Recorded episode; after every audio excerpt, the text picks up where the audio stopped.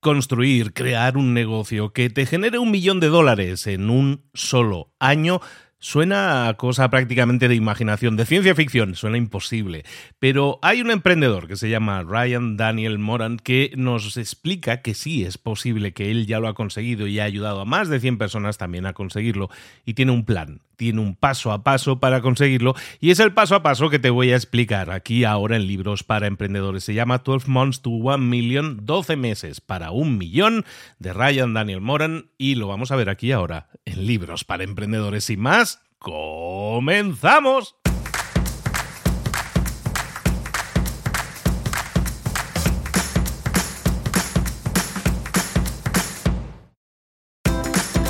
Bienvenidos al podcast Libros para Emprendedores. Para alcanzar el éxito en cualquier negocio que quieras emprender, debes formarte, debes estudiar, aprender para emprender. Y para ello, no hay nada mejor que un libro.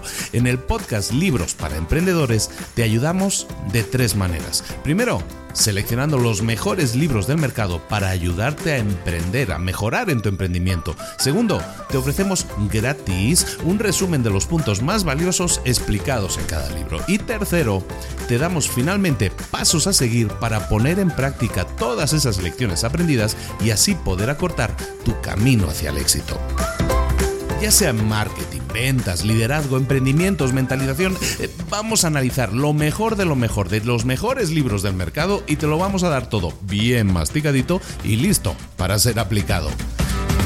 Soy Luis Ramos, empresario y emprendedor, y voy a acompañarte, si me lo permites, en este camino. Sin más, comenzamos. Muy buenas a todos, bienvenidos un día más a Libros para Emprendedores. Aquí estamos de nuevo. Nuevo libro que traemos aquí al arsenal de más de 300 libros que a estas alturas tenemos ya disponibles para ti, para que los escuches, para que los eh, pongas en práctica, para que pases a la acción y obtengas resultados diferentes, haciendo cosas diferentes, siguiendo, en este caso, un manual de instrucciones. Un manual de instrucciones que nos puede llevar, si lo seguimos, si lo ponemos en práctica y pasamos a la acción, pues nos puede llevar ahora sí a conseguir un millón. Nos lleva de la mano para conseguirlo un escritor que es podcaster, es, inversor, inversionista, es fundador de una página que se llama capitalism.com, como capitalismo, pero en inglés, capitalism.com, y ayuda a emprendedores a conseguir generar negocios de más de un millón de dólares. Ha ayudado a más de 100 emprendedores a crear negocios de, un, de más de un millón de dólares utilizando este método. Él ha creado varias empresas en ese sentido y una que, dice que fue la primera con la que consiguió su primer millón fue con una empresa de suplementos. Lo que vamos a ver hoy es un manual de instrucciones, está muy orientado a productos físicos, pero es totalmente adaptable a cualquier otro tipo de producto. El libro está lleno de ejemplos que van en este sentido, ¿no? Pero nos vamos a centrar para hacerlo muy fácil, muy lineal en la explicación. Vamos a centrarnos en un ejemplo. Vamos, hoy vamos a hablar de perritos, como los beneficiarios de nuestra empresa que va a llegar a un millón. Si te interesa, quédate porque te va a convencer mucho de dar un paso que a lo mejor no has dado porque dices, es que no sé exactamente qué pasos seguir. Aquí tienes un manual, un paso a paso de cómo conseguir ese primer millón en un año. ¿Cómo se consigue un millón? Ya vamos directamente al lío.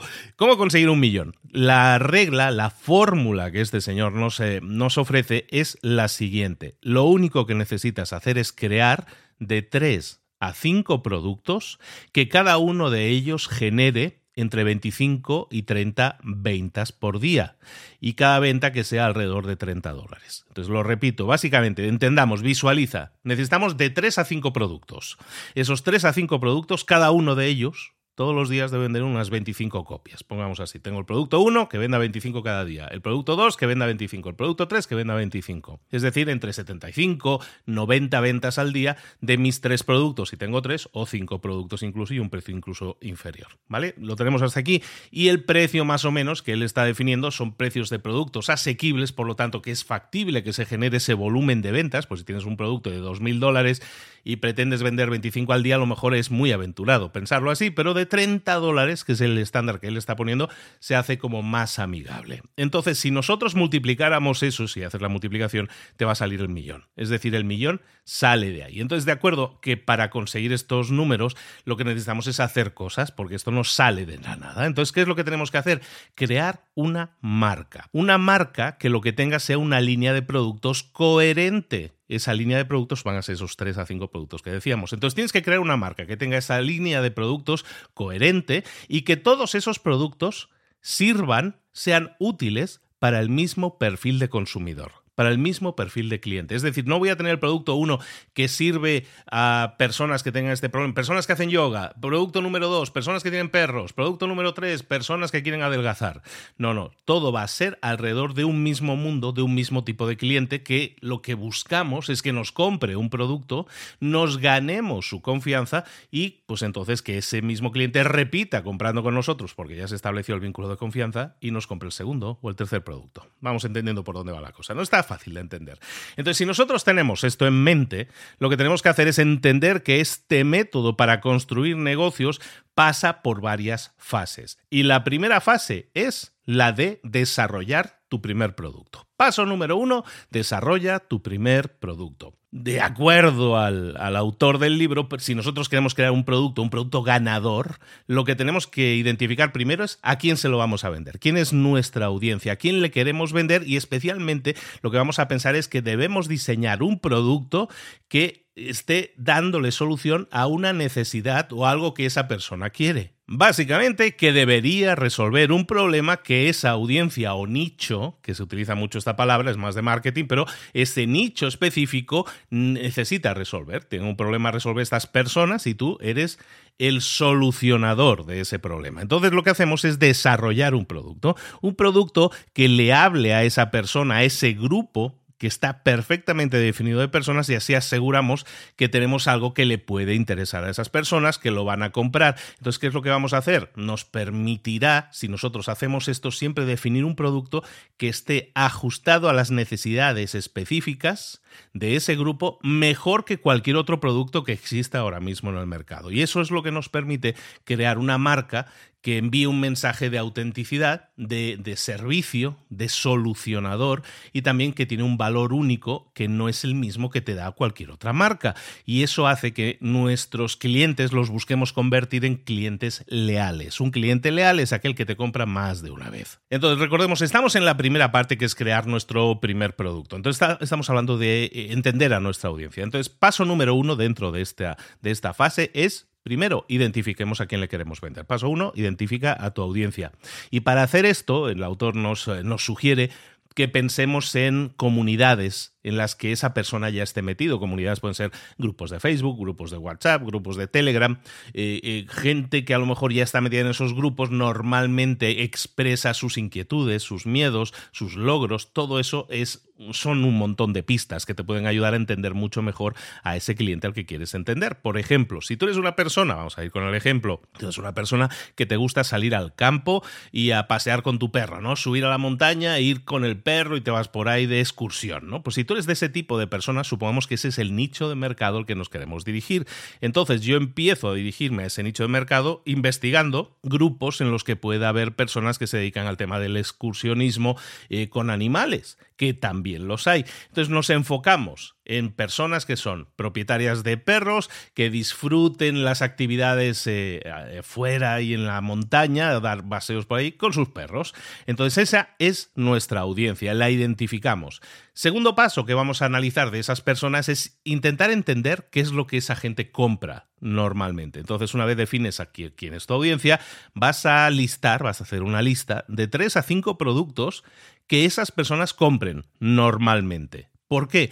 No porque vayamos a hacer alguno de esos productos, sino simplemente porque eso nos va a dar ideas para el producto que nosotros vamos a crear. Puedes eh, entender qué es lo que esa audiencia está comprando normalmente buscando en plataformas online, en estos foros, en estos grupos en los que la gente se recomienda miles de cosas entre ellos. Es, incesante la cantidad de, preguntas que otras personas de ese grupo responden y ahí tienes un montón de pistas. Por ejemplo, a lo mejor tú puedes descubrir a través de estos grupos que los propietarios de perros que les gusta mucho irse a de excursión, pues a lo mejor están comprando collares GPS, están comprando pues cosas de comida especial para llevarse de excursión que pesan poco y son muy nutritivas, o están comprando algún tipo de, pues yo sé, de correa que puedan necesitar para el perro, que sea cómoda y que sea larga, toda una serie de características de productos.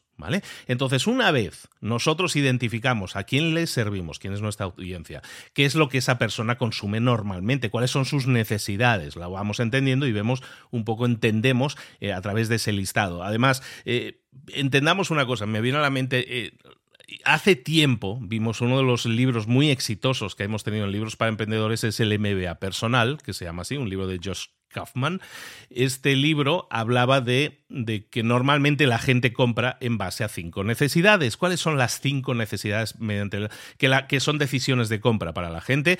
La primera era eh, sentirse bien con uno mismo, yo compro cosas para sentirme bien conmigo mismo, también para conectar con otros, también si quiero crecer y aprender, y también si quiero sentirme seguro, y también si quiero evitar esfuerzos. Entonces, todo eso son factores que priman en mi decisión de compra. ¿Vale? Entonces, si yo entiendo eso, también puedo ver muchas veces que lo que yo estoy buscando tiene que cubrir una de esas necesidades. ¿Lo cubre? Perfecto, ahí tenemos un potencial nuevo producto. Si nosotros consideramos esas cinco necesidades que nos decían en el libro de, de Kaufman. Vale, entonces estamos hablando de que estábamos buscando cuál sería nuestro producto, investigando cuál es su lista de la compra, ¿no? De estas personas. El siguiente paso es decidir cuál va a ser nuestro primer producto. Ahí ya tenemos que tomar la primera decisión, que es el punto donde la gente se bloquea más, ¿eh? Porque normalmente investigar y todo eso a todos nos gusta, estar en un grupo, hablar, qué dice la gente, todo eso está muy bien, pero hay un momento que tenemos que tomar decisiones, porque eso nos permite pasar, ir al siguiente paso.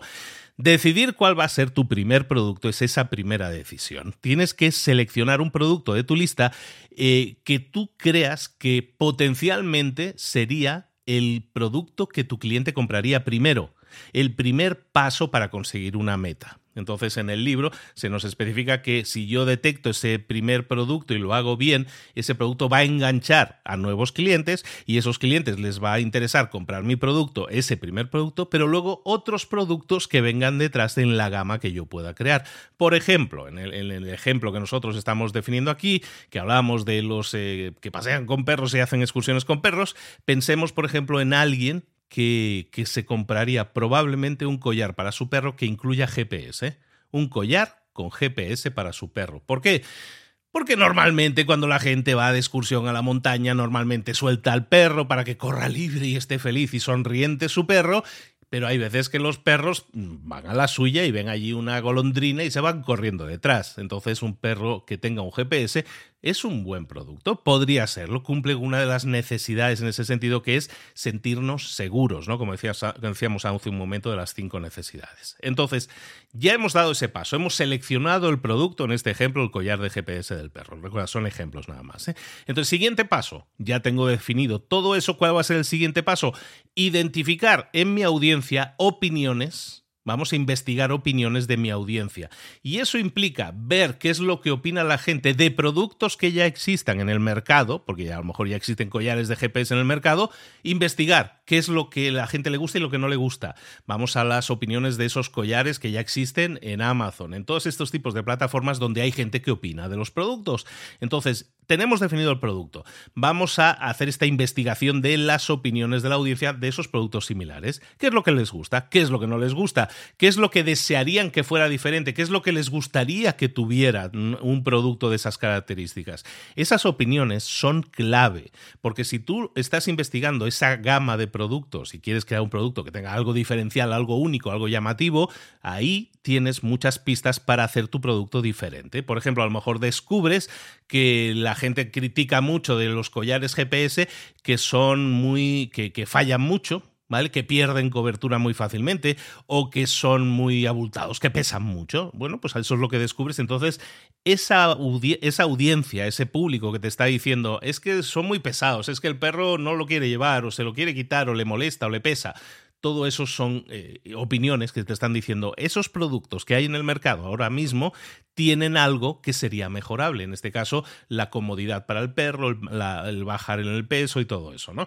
Entonces, cuando nosotros vamos siguiendo estos pasos, que como ves son muy lógicos, lo que nosotros hacemos a continuación es encontrar una solución con nuestro producto. Vamos a crear un producto que sirva como en este caso, como collar GPS, pero que no sea tan pesado. Entonces vamos a incluir ese tipo de mejoras, vamos a dar una solución mucho más específica. ¿Por qué? Porque tenemos información de que eso es algo que les preocupa sensiblemente a la gente y que hace que la gente esté satisfecha con el producto o no, y que le dé cinco estrellas si está muy satisfecha o que le dé una estrella si no le gusta nada ese producto.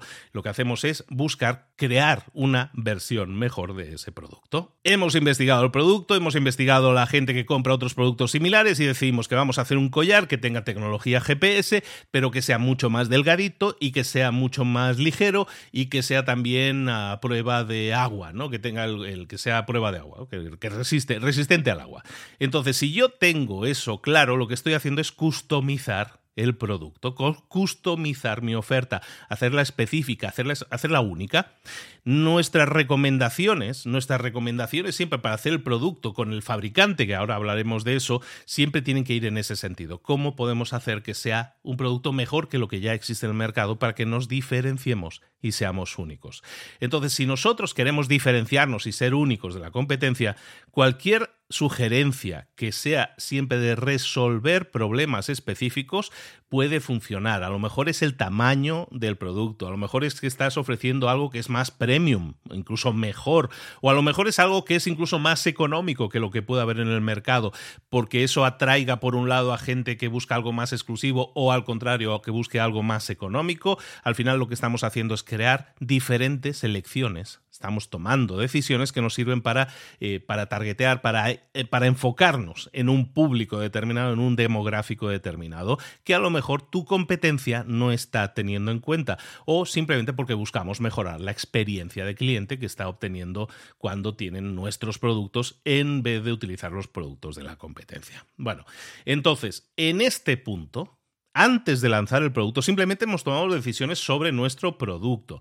Lo siguiente que tenemos que hacer es planificar otros productos en esa línea. Todavía no hemos sacado ninguno al mercado, ¿eh? pero vamos a planificar cuáles serían las siguientes compras que un cliente satisfecho con nosotros realizaría. Entonces aquí esos productos eh, no deberían ser accesorios o añadidos al producto principal, ni, ni, variaciones del primer producto, sino nuevos productos. Estamos hablando de nuevos productos que ayuden a conseguir cosas a ese mismo perfil de usuario. En este caso, en el ejemplo, productos que les puedan servir a personas que les gusta ir de excursión con sus perros. Entonces, de esta manera lo que hacemos es crear una marca que se distingue por una eh, generación de productos que hace que tú te quedes clavado con esa marca durante mucho más tiempo. Es decir, esta marca saca un nuevo producto, sé que me gusta, sé que son productos que son de buena calidad y tengo siempre tendencia a preferir a esa marca sobre otras. Esto lo hemos visto toda la vida con un montón de marcas que tienen que ver con, sobre todo con temas deportivos, con temas tecnológicos. Esto pasa normalmente. Eres esclavo de una marca o eres muy fan de una marca por razones que tienen que ver con experiencias buenas que has tenido en el pasado. Por ejemplo, a lo mejor en el caso de los perros, de los paseadores de perros, estos de excursiones de perros, pues son a lo mejor productos que ayuden a tus clientes a disfrutar más eh, cuando van en sus excursiones. A lo mejor es un... Em, un chaleco eh, o un abrigo, algo especial para que el perro tenga mucha movilidad y pueda correr, pero sin embargo no tenga frío, o a lo mejor una mochila que puedas llevar tú y que tenga un diseño especial y que tenga que ver con el tipo de características del cliente, o, mm, o algo para un setting de estos para comer, una, un bowl de estos en el que el perro puede comer, pero que, es un, eh, que se recoge y no ocupa nada y lo puedes llevar muy fácilmente y no te ocupa nada. Ese tipo de cosas son complementarias en el mundo del excursionista con perros, pero no son complementarias del primer producto. Vamos viendo un poco la idea. Esa es la idea de crear una línea de productos. Ahora bien, cuando ya tenemos eso, todo planificado, todo esto es la época del planificador, todo esto está en papel, todo esto en papel funciona, ya lo sabemos. Ahora llega el momento de la verdad, tenemos que convertir esa primera idea en un producto. Entonces, si nosotros tenemos ya ese producto que creemos que eh, soluciona un problema para tu audiencia, el siguiente paso es hacerlo realidad. Entonces, lo que vamos a buscar ahora es un proveedor. ¿Para qué eh, buscar un proveedor, porque no tienes que crear tú tu fábrica. Lo ideal es que no la hagas, no crees tu fábrica, pero sí que encuentres un proveedor. Esto es lo más normal del mundo y ha sucedido durante toda la historia. Siempre ha habido personas que se dedicaban a hacer algo y que tenían proveedores que les proveían de materia prima o incluso que les fabricaban los productos o servicios. Entonces nosotros haríamos lo mismo. En este caso, pues mira, lo tenemos muy fácil hoy en día si queremos comenzar a explorar este tipo de cosas porque, por ejemplo, pues pues en China tienen un negocio montado con esto de la leche. O sea, tienes una página que se llama Alibaba, o Alibaba, como le quieres decir, alibaba.com. Alibaba es una página en la que encuentras, es como un gran mercado de online, ¿no? una especie de tienda online de Amazon, pero en la que todos son proveedores directos. Entonces tú puedes encontrar allí pues, gente que fabrica collares GPS para perros. Los vas a encontrar a patadas a patadas. Entonces vas a encontrar, puedes ir viendo productos que ya tengan esas personas y la recomendación que dicen en el libro, y me parece muy atinada, es que cuando tú estés buscando este tipo de productos, no busques un proveedor que te haga tu producto desde cero, sino que es mucho más rápido y más ágil que busques un proveedor que tiene un producto parecido y que lo que tú buscas es ajustes a ese diseño, ajustes a ese producto.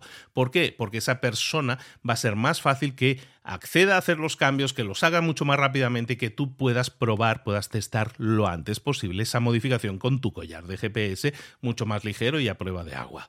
¿Vale? Entonces, vamos a buscar a ese proveedor, vamos a buscar a ese proveedor y vamos a darle las características de lo que nosotros queremos. Nos va a dar precios, vamos a hacer una negociación en ese sentido y lo que nosotros vamos a buscar ahora es su primer una primera prueba, un primer acercamiento a nuestra primera versión del producto. Y ese producto pues, vamos a buscar que nos envíe también eh, pues, ejemplos, que nos envíe una unidad, dos unidades, que veamos cómo funciona y veamos si esto es realmente lo que estábamos buscando. Esto puede llevar un tiempo. Esto no es de hoy para el jueves. Esto lleva un tiempo y entiéndolo así, cuando estamos hablando sobre todo de productos físicos, el tiempo hasta lanzar un producto puede ser, suele ser, de varios meses, incluso de un año. ¿Vale? Entonces, si esto, todo esto que estábamos hablando ahora, fuera de un producto online, ¿sabes? Un producto de educación, un producto de un software as a service que le llaman, ¿no? Estos eh, productos que tú compras y pagas mensualmente y tienes derecho a un servicio, pues eso probablemente sea mucho más escalable a la hora de venderlo, pero también es mucho más lento a la hora de fabricarlo. Todo lleva un proceso y es ese mismo proceso el que estamos hablando ahora, ¿vale? Entonces vamos a intentar localizar ese proveedor. Vamos a buscar proveedores que ya estén trabajando en esa liga, que entiendan muy bien cómo se fabrica un collar de perro y todo eso, y le vas a dar una serie de características. ¿Te va a llegar la muestra de aquí a dos meses? Bueno, pues te va a llegar la primera muestra, la evalúas, te gusta, no te gusta, ya tienes un precio, y entonces, ¿qué es lo que vamos a hacer? Buscar que nuestro ejemplo ya sea lo más refinado posible, buscar el ejemplo perfecto para ponerlo a la venta lo antes posible. Entonces, tendremos proveedores que nos harán ese producto. Ese producto nos lo van a fabricar y van a tardar, yo qué sé, cinco días, diez días en fabricarlo. Y luego a lo mejor tarda un mes o mes y medio en llegar a ti. Cuando ya hayas hecho tu pedido, ten todo eso, todo ese timing, todo ese tiempo, tenlo en cuenta a la hora de pensar que eh, que esto no es cosa de un día para otro, ¿vale? Sobre todo cuando estamos hablando de proveedores chinos, que a lo mejor tú encuentras un proveedor en tu país, hay un proveedor que vive en la, aquí a tres calles de aquí. Oye, perfecto, mucho más rápido, sobre todo el tema de la entrega, ¿no? Pero busca la misma, la misma casuística, que sea alguien que ya esté trabajando en ese tipo de producto y que pueda ser capaz de crear esa adaptación, esa variación, ¿no? Ese mínimo producto viable que nosotros estamos buscando hacer y en este caso para ponerlo a la venta. Ahora, último paso de esta fase previa al lanzamiento es que ya tenemos el producto, nos han enviado las demos, las pruebas, nos gusta el producto, entonces sí, hacemos el pedido. Ese pedido, ese primer pedido de una serie de unidades que nosotros necesitamos para vender en el libro hablan de 100 unidades. Lo cierto es que si tú pidieras 100 unidades y tu objetivo es vender 25 unidades al día, si pidieras 100 unidades tendrías unidades para cuatro días. Entonces lo ideal, honestamente, es que pidas muchas más unidades. Eso significa inversión. Es decir, voy a tener que invertir. Si el fabricante me deja cada unidad, me va a costar, yo qué sé, 10 dólares, pues si tengo que comprar 500 unidades o 300 unidades, que es lo que recomiendan en muchos libros en este tema de inventarios, 300 a 500 unidades, pues va a ser 3.000 a 5.000 si el producto me costara 10 dólares. Entonces eso hay que tenerlo muy en cuenta, porque a la hora del lanzamiento nosotros ya vamos a haber hecho una inversión de dinero, una inversión monetaria que tiene que generar un rédito, nos tiene que generar un beneficio si se vende. Entonces ahí luego ya entra lo de poner la velita a la Virgen y todo eso, o hacer todo lo necesario de parte del marketing para que eso suceda. Pero la idea es que nuestro inventario nunca se reduzca, nunca esté en ceros. Es decir, que yo siempre tenga eh, en stock, que se dice, en inventario, siempre tenga allí cajas listas para vender por si alguien me las quiere comprar. ¿Vale? Entonces, en esta parte es importante que tengamos claro, por lo tanto, el proveedor, que tengamos claros los tiempos que tarda el proveedor, no en hacerme una demo, sino en enviarme 300 o 500 unidades, porque de eso va a depender que yo pueda tener un negocio que siga vendiendo a diario.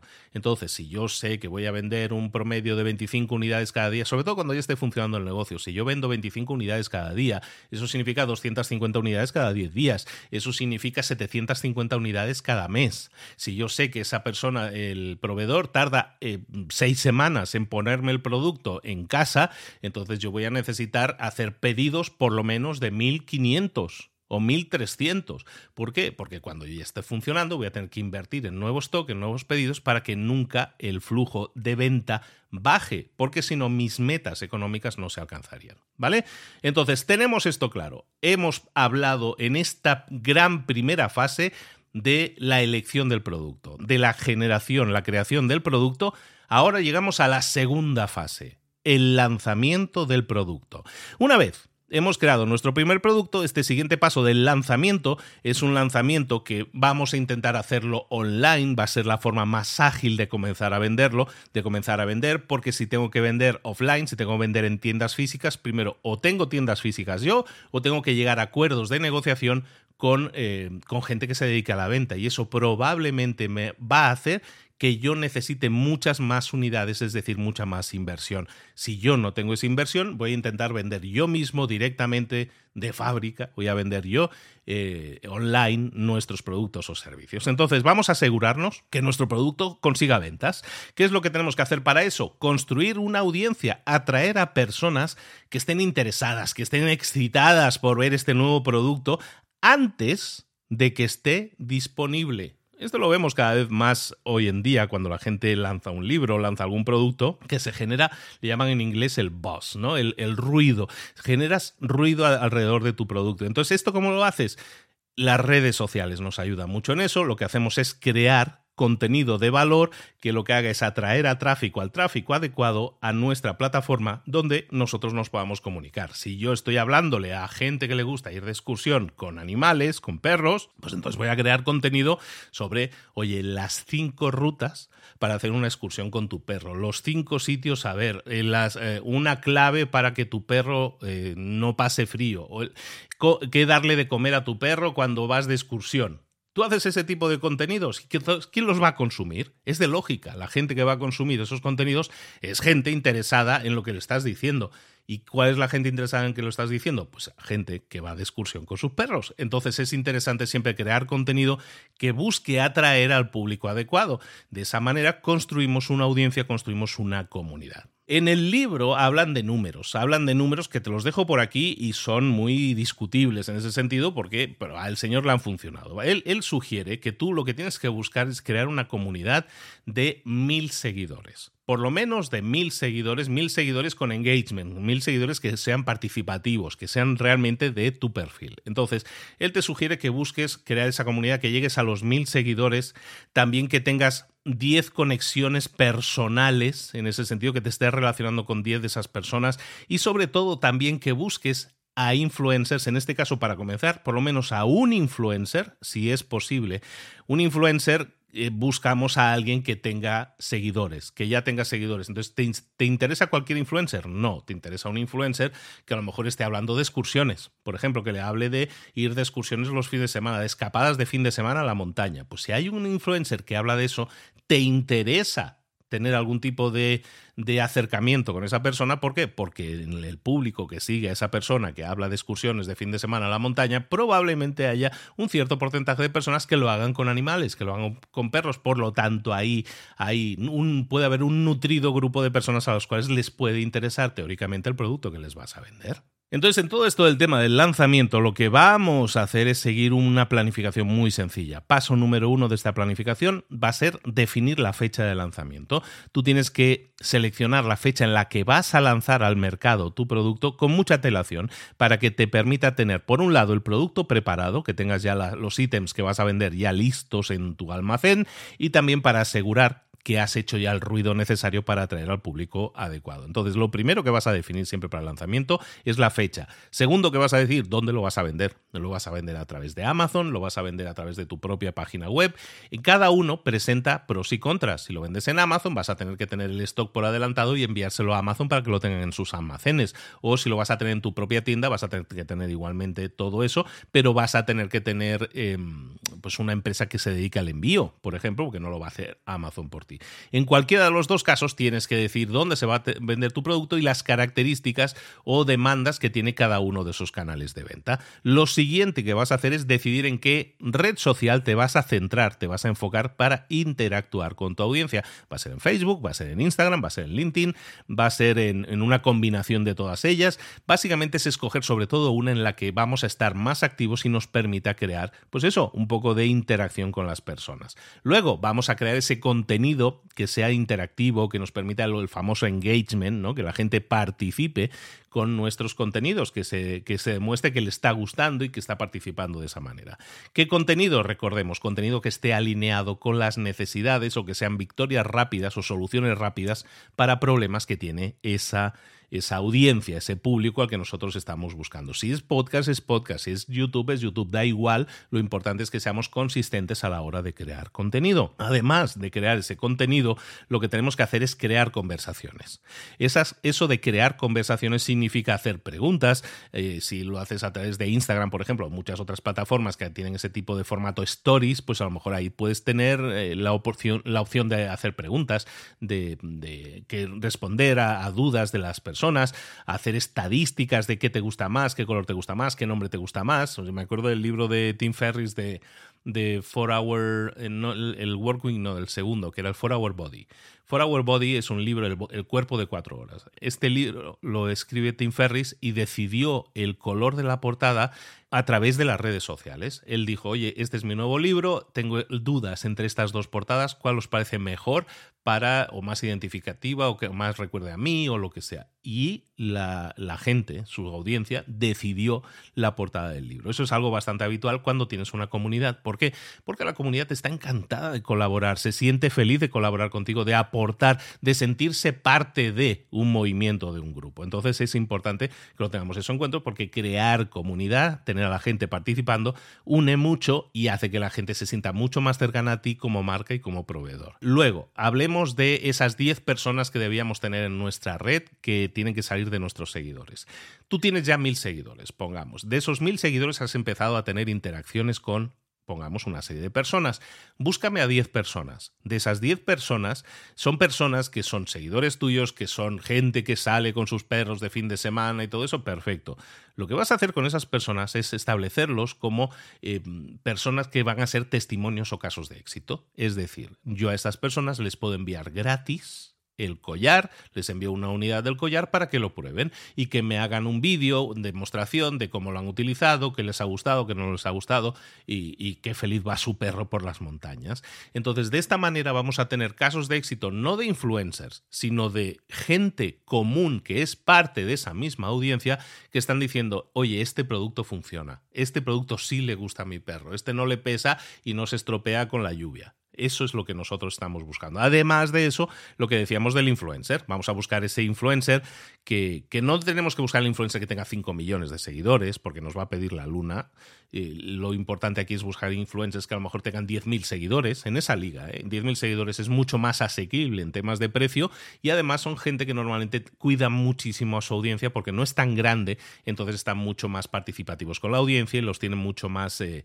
engaged, los tienen mucho más conectados, ¿vale? Entonces, cuando nosotros ya tenemos todo eso organizado y tenemos la fecha de lanzamiento, lo que vamos es empezar a hacer cada vez, cada vez, cada vez más ruido.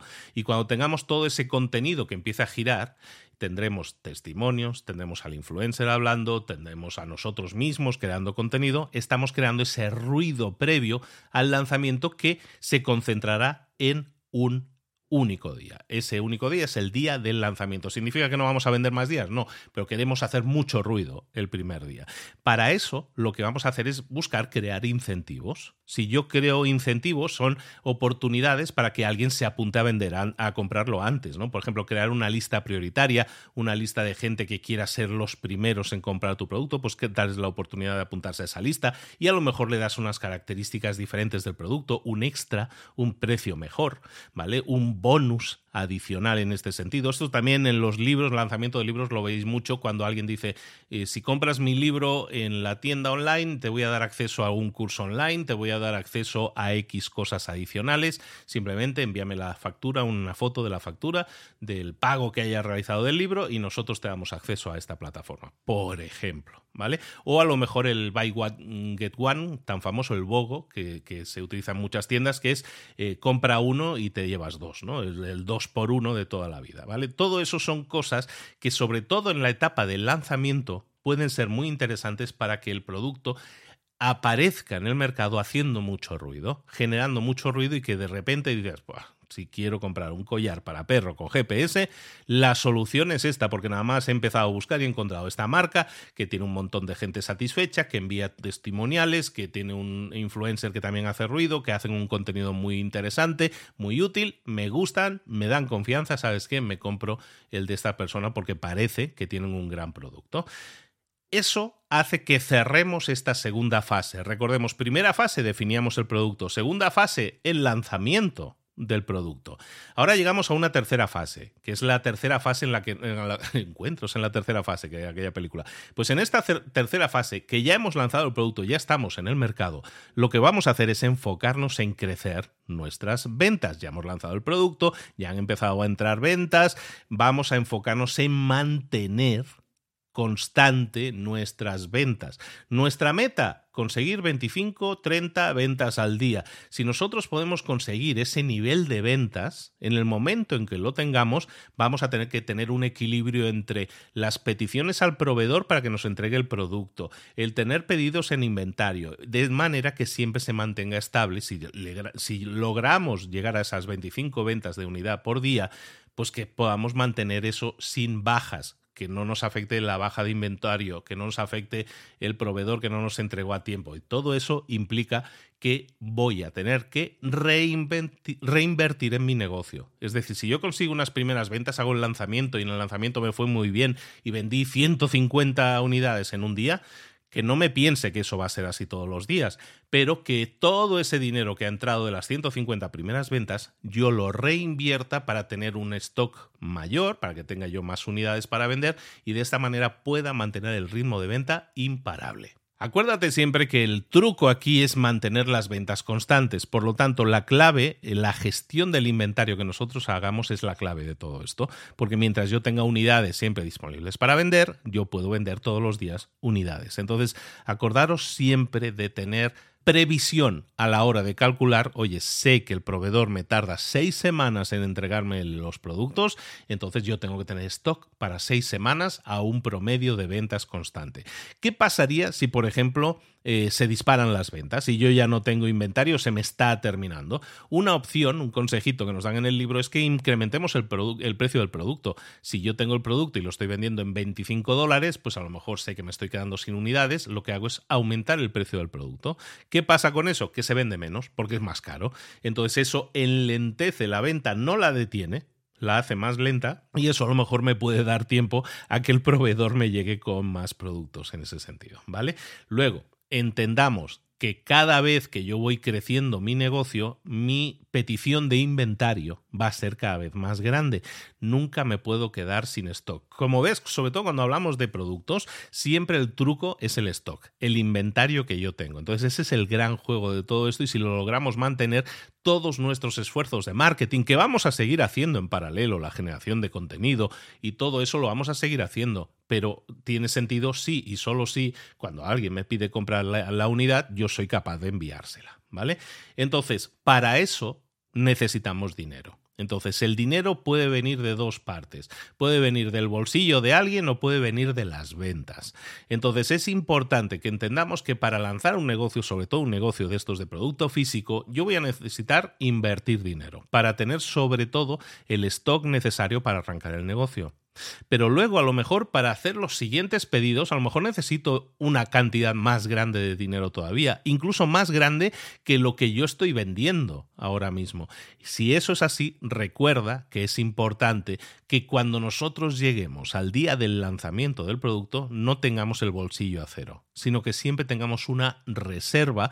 En el libro nos hablan de una reserva que tienes que tener siempre a la mano, dicen, ten siempre a la mano 10 mil dólares, libres para poder gastarlos en nuevos pedidos de inventario. Si tienes eso, básicamente estás garantizando que nunca te vas a quedar sin unidades para vender. Ahora bien, hay gente que dice, 10 mil dólares. Si los tuviera no te estaría escuchando.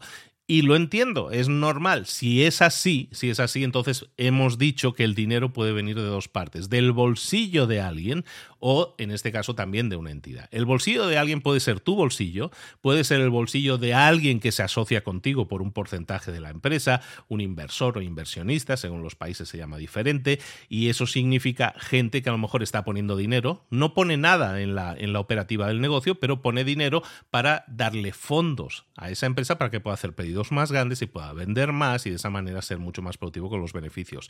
Y esa persona a lo mejor a cambio se lleva un porcentaje de la empresa. Eso es lo que hace normalmente un inversor. O también puede ser un inversor estilo banco que lo que hace es prestarte esa misma cantidad de dinero, no se queda con un porcentaje de la empresa, pero te cobra unos intereses todo eso es válido que tú lo evalúes y que tomes la decisión adecuada en cada uno de los casos. Unas te van a reducir el monto de propiedad del porcentaje de propiedad de la empresa y otros a lo mejor te piden una tasa de intereses que a lo mejor, pues si las cosas van bien, está muy bien, pero si las cosas van mal, te puede dejar pillado los dedos.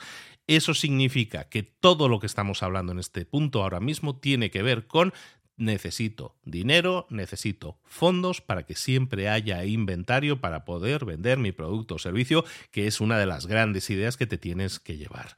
Luego, a medida que tú empiezas a vender, lo que tienes que hacer también es seguir creando contenido. Y una de las cosas que hacíamos con la creación de contenido, decíamos, es contactar a un influencer. Si tú sigues creciendo, si tú sigues creciendo en ventas y sigues y ves que este producto funciona, no te quedes solo ahí, sino que crece todo. Crece la inversión que estés haciendo en la generación de contenidos. Crece la conexión que puedas tener con influencers. Si tú tienes más influencers, si no tienes solo uno, si tienes ocho influencers que tienen ese alcance, resulta que vas a conseguir nuevos públicos. Eso es fundamental. Entonces, todo eso implica reinversión. Entendamos que un negocio no se basa en vendí mucho y todo el dinero de la venta es mío.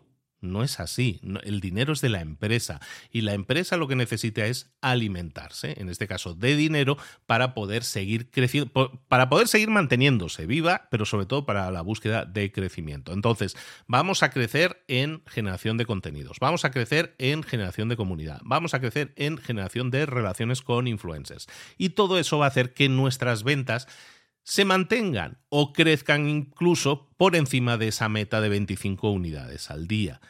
También es importante que cuando nosotros empecemos, por ejemplo, si vendes a través de Amazon, es no importante, es fundamental que nosotros pidamos también eh, reviews, que se llaman, ¿no? Revisiones, que la gente opine, ¿no? Opiniones sobre el producto. Si nosotros sabemos que tenemos un buen producto, lo estamos vendiendo en Amazon y la gente nos deja cinco estrellas, ¿no? Eso que ponen en Amazon, compra verificada, es decir, alguien que sí ha comprado el producto y está dando su opinión y te deja cinco estrellas, eso es una eso es una gran review, eso es una gran puntuación.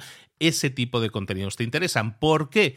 Porque eso hace que otra persona que no te conoce, que a lo mejor ni ha visto tu contenido, pero que entra en Amazon a comprar una, un collar de GPS para su perro, ve el tuyo que tiene 500 reviews y esas 500 reviews son todas fundamentalmente positivas, de gente contenta, este funciona, no se estropea, tiene buen alcance, es ligerito y todo eso, pues la gente va a decir, vale, esto es lo que yo estoy buscando.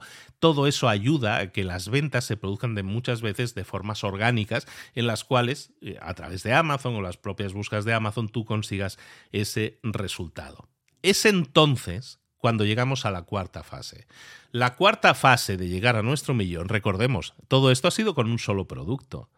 Con un solo producto tenemos que llegar a esas famosas 25 unidades vendidas al día. Supongamos que ya hemos llegado a eso. Supongamos que también hemos dominado nuestro inventario y no nos quedamos sin inventario y tenemos siempre la inversión asegurada, tenemos unidades eh, previstas para vender y vendemos nuestras 25 unidades diarias. ¿Qué es lo que sucede entonces? Es entonces y solo entonces cuando vamos a lanzar el resto de, nuestra línea de productos.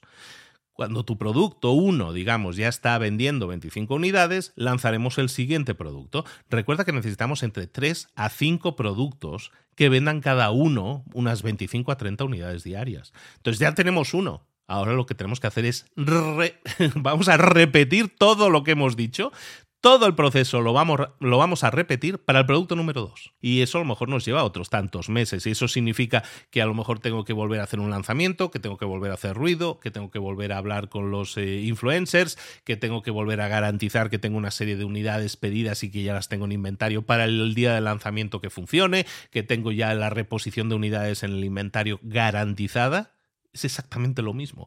Vamos a tener que repetir lo mismo con el producto número 2. Y cuando lo consigamos, vamos a tener que hacer la repetición de todo ese proceso para el producto número 3. Y si tuviéramos más productos, el 4 y el 5, pues también, con el objetivo de que con cada uno de ellos, recordemos, estamos poniendo como precio orientativo 30 dólares, un producto de, de fácil, fácil acceso de compra, eh, pues consigamos tener 25 por lo menos unidades vendidas de cada uno. Entonces, si ya tengo mis tres productos vendiendo 25 unidades, y a lo mejor para esto me tardo meses, pero tengo mis 25 unidades eh, vendidas al día del producto 1, mis 25 unidades vendidas al día del producto 2, mis 25 unidades al día vendidas del producto 3, tengo 75 unidades vendidas al día, tengo el stock que se está reabasteciendo en los eh, inventarios, nunca me quedo sin unidades para vender en el almacén, entonces tengo un negocio redondo y que funciona y que genera en 12 meses un millón.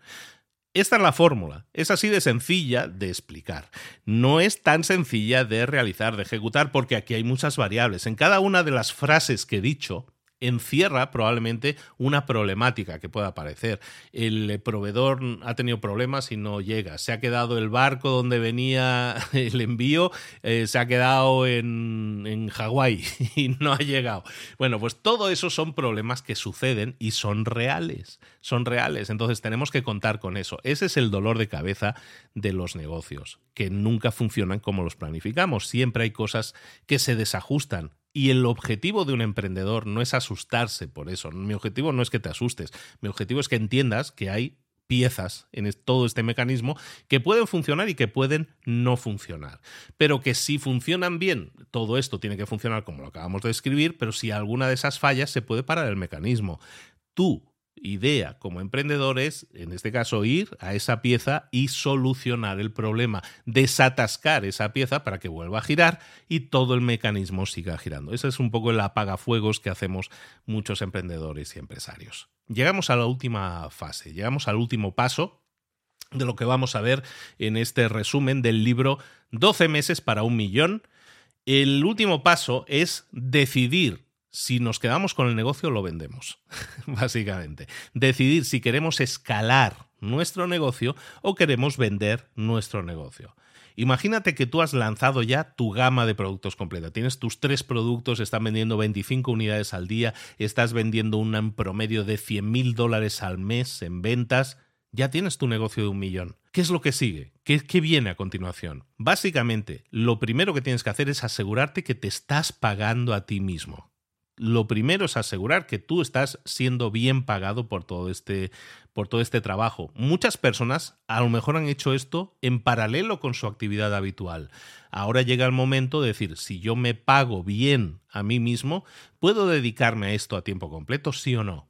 Eso va a ser clave si yo quiero escalar mi negocio. Si yo quiero escalar mi negocio, es decir, hacerlo crecer, multiplicar los resultados de mi negocio y no vender 25 unidades al día, sino 250, si yo quiero escalar mi negocio, necesita de mi atención completa probablemente. Entonces, lo primero, asegúrate que te estás pagando para que puedas liberar tu tiempo si tenías otras actividades para dedicarte a esto. Y luego, empezar a entender si, te, si vas a escalar el negocio, si no lo vas a vender, ahora hablamos de la venta, ¿eh? pero si no lo vas a vender, si te lo vas a quedar y lo vas a seguir creciendo, que es lo que optan muchas personas por hacer, entonces tienes que entender una cosa. El objetivo de aquí, cuando escalas un negocio, no es que tú también escales tu energía dedicada, tus horas dedicadas. Al contrario, tienes que dedicar menos horas todavía a lo que estás haciendo. ¿Y cómo lo conseguimos eso? Necesitamos fichar a más gente. Necesitamos meter a más gente en el negocio para que se libere tu trabajo. El objetivo de un gran negocio no es que el dueño esté dedicado al 150%. El objetivo de un gran negocio es que el dueño tenga una cierta dedicación o atención y que el negocio busquemos que funcione sin nosotros. Para que si yo me voy un mes o yo me voy un mes a crear un nuevo negocio que pudiera ser, que el negocio que ya tengo formado funciona. ¿Vale? Entonces el siguiente paso, y hemos hablado en otros libros de eso, aquí también hay un enfoque en ese sentido de cómo podríamos eh, meter a gente el equipo, cómo escalarlo, pero eso es algo que ya hemos visto en muchos otros libros y puedes acudir a ellos. Yo te diría, si tú quieres escalar tu negocio perfecto, es lo más normal del mundo, es tu hijo, de alguna manera, y lo has criado hasta que ya ha empezado a rodar. El objetivo es que ruede por sí mismo. Tienes que crear un negocio adulto que no necesite de papá, para crecer, para seguir funcionando. Tú eres papá, por cierto. ¿Vale? Entonces, eso por un lado. Por otro lado, puede ser que tú quieras decir, eh, oye, he creado una máquina de ventas, funciona, está engrasada, eh, estoy delegando, he creado un equipo, tengo todo esto funcionando. A lo mejor este es el momento de decir, tengo mis beneficios, yo ya no tengo tanto interés en seguir atendiendo al negocio. Hay muchas personas que son muy buenos emprendedores, pero no son tan buenos empresarios. Y entonces, cuando la empresa llega a un estatus que ya está bien, está funcionando y ya está vendiendo, a lo mejor tú pierdes el interés. Dices, pues ahora ya no me interesa tanto, o me interesa, quiero, tengo la inquietud de montar otra cosa nueva. Pues algo que puedes hacer es, o tengo el negocio totalmente delegado al 100%, o también puedo pensar en venderlo. A la hora de venderlo, a la hora de venderlo, si tú escoges vender el negocio, y vamos a terminar con esto, en el libro nos, sugieren que nos enfoquemos siempre en metas a largo plazo, metas del negocio a largo plazo. Cuando tú hagas una venta de un negocio, normalmente lo que podrías estar buscando es mantener, retener un cierto porcentaje. A lo mejor tú eras el propietario del 100% del negocio. A lo mejor dices, sabes que voy a vender mi negocio y vender tu negocio a lo mejor significa vender un 60% o un 80% del negocio. Al hacer esto, tú conservas una parte del negocio y si el negocio va bien y sigue funcionando, tú vas a seguir eh, cosechando beneficios del negocio, pero lo que es la operativa diaria y la toma de decisiones la va a tomar otra persona u otra empresa, que es el comprador. Eso es ideal. Eso es una situación ideal porque entonces te permite tener opinión, te permite ser un consultor siempre dentro del bebé que tú creaste, dentro de la empresa que tú creaste. Eso sería ideal. Y también a la hora de decidir a quién se lo vendes, por si lo haces de esta manera, estás de alguna manera buscando un socio un socio que se va a convertir en el socio mayoritario.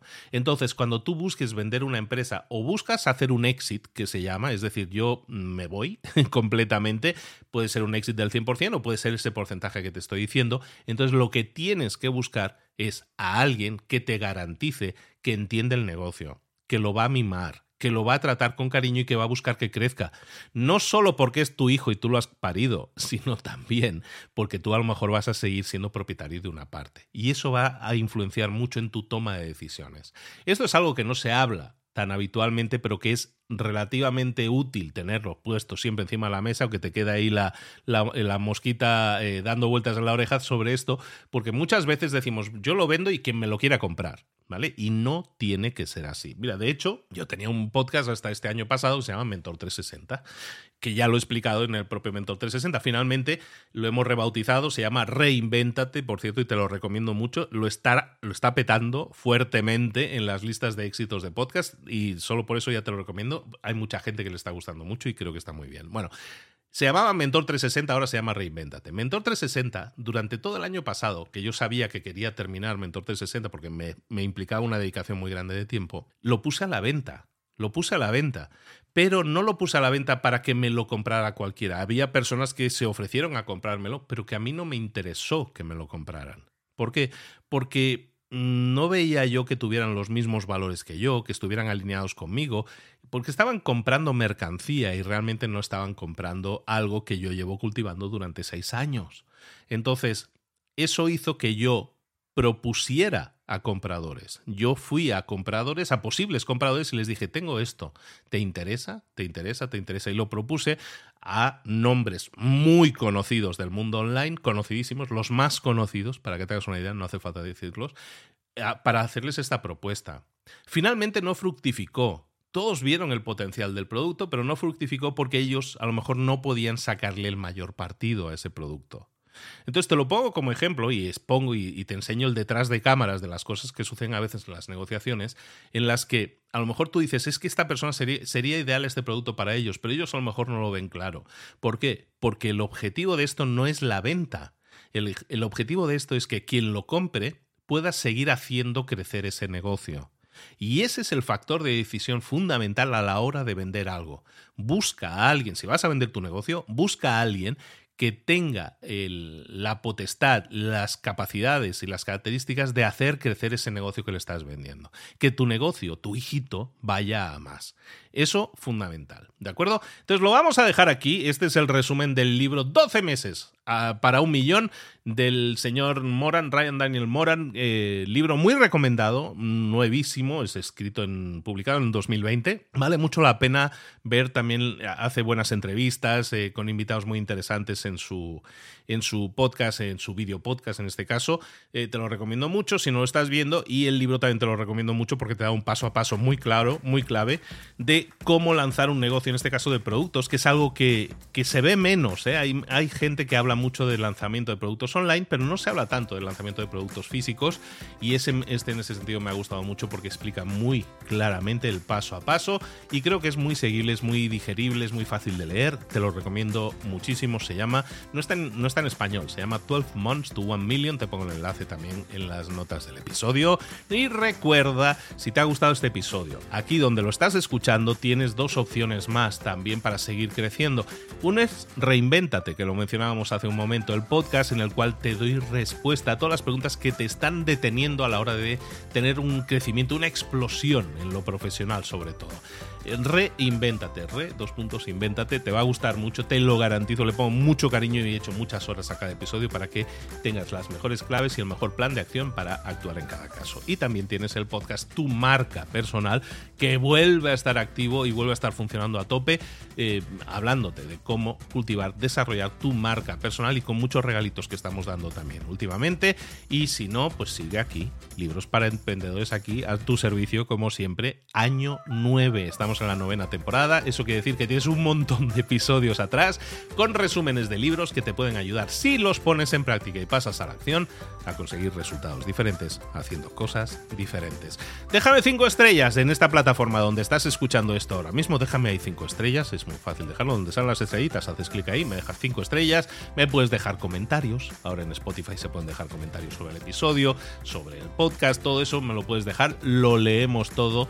No se puede responder en estas plataformas plataformas de podcast, pero lo leemos todo y, hay muchas ideas de propuestas, de libros incluso que me envían también por ahí, que las tenemos muy en cuenta para futuros episodios. Ahora sí, me despido, besos y abrazos. En librosparaemprendedores.net tenéis información de todo esto y mucho más. Soy Luis Ramos, nos vemos en un próximo episodio en Libros para Emprendedores. Besos y abrazos. Hasta luego.